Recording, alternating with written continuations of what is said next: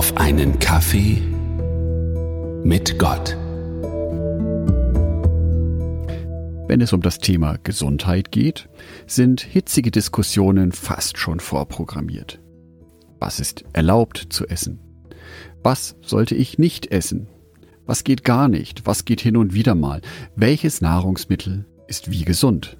Und wie rein ist dieses Nahrungsmittel? Gott sei Dank kann ich das in der Bibel nachlesen. Im fünften Buch Mose, Kapitel 14, wird nämlich genau unterschieden zwischen reinen und unreinen Speisen. Also Sachen, die ich essen darf und die ich nicht essen darf. Los geht es mit Vers 3. Du sollst nichts essen, was dem Herrn ein Gräuel ist. Dies aber sind die Tiere, die ihr essen dürft. Rind, Schaf, Ziege.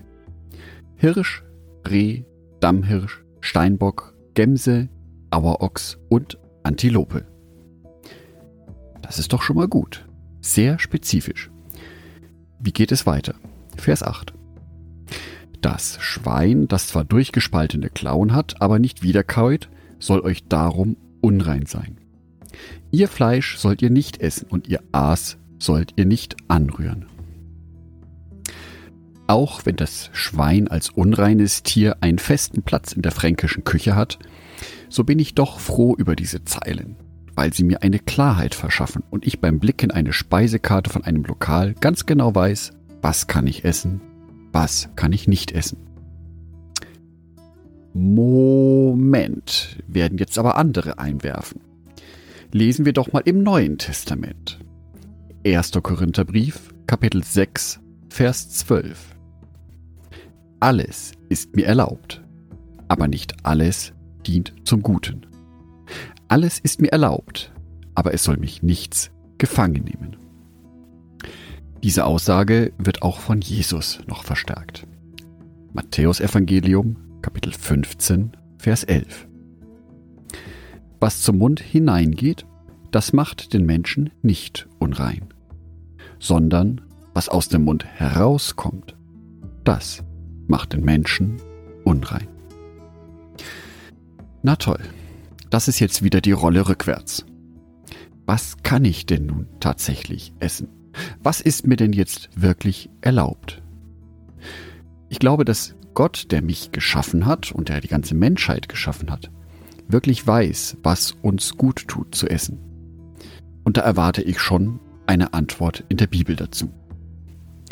Wenn ich mir die Aussage von Jesus genauer anschaue, dann fallen mir die Sätze ein, die er direkt vor dieser Aussage von sich gibt. Vers 8. Dies Volk ehrt mich mit seinen Lippen, aber ihr Herz ist fern von mir. Vergeblich dienen sie mir, weil sie lehren solche Lehren, die nichts als Menschengebote sind. Jesus wendet sich also an die Menschen, die zwar das tun, was er will, aber die es nicht aus ganzem Herzen machen. Aber genau das will Jesus von uns, unser ganzes Herz. Dass wir das, was wir für ihn tun, aus voller Überzeugung für ihn machen und ihm auch so aus voller Überzeugung nachfolgen. Wenn ich also Speisegebote einhalte, dann soll ich dies aus voller Überzeugung machen und da hilft es, sich über Ernährung zu informieren. Zum Beispiel auf den Seiten des Deutschen Vereins für Gesundheitspflege. Welche Nahrungsmittel sind nach wissenschaftlicher Erkenntnis gesund und welche nicht? Klar, viel Obst und Gemüse ist gesund. Viel Wasser trinken ist gesund. Und Schweinefleisch?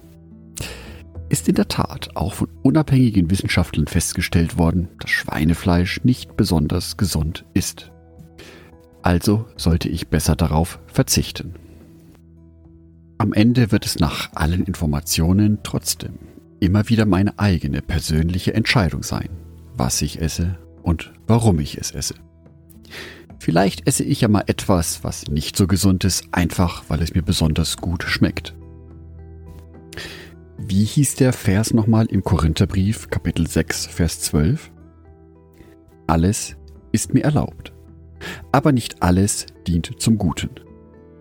Alles ist mir erlaubt, aber es soll mich nichts gefangen nehmen. Ich wünsche dir für heute, dass du auch in deinem Körper spürst, wie Gott dich liebt, abhängig davon, wie du dich ernährst. Und ich wünsche dir, dass du heute den Gefallen dran findest, mal frisches Obst und Gemüse zu essen. Und probier's doch mal aus. Gleich nachdem du diese Andacht gehört hast, trink doch mal ein ganzes Glas Wasser. Andacht von Jörg Martin Donat.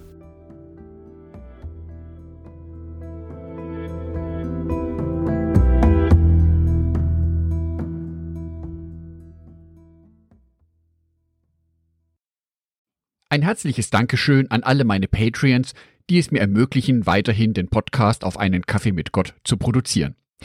Herzlichen Dank an Sonitschka und an Andreas Pfeiffer. Auf Patreon kannst du mich bereits mit einem Euro monatlich unterstützen. Oder du lässt mir ein paar Sterne da. Das sagt dem Algorithmus nämlich, dass dies ein guter Podcast ist und wird so mehr Menschen angezeigt. Vielen Dank schon vorab.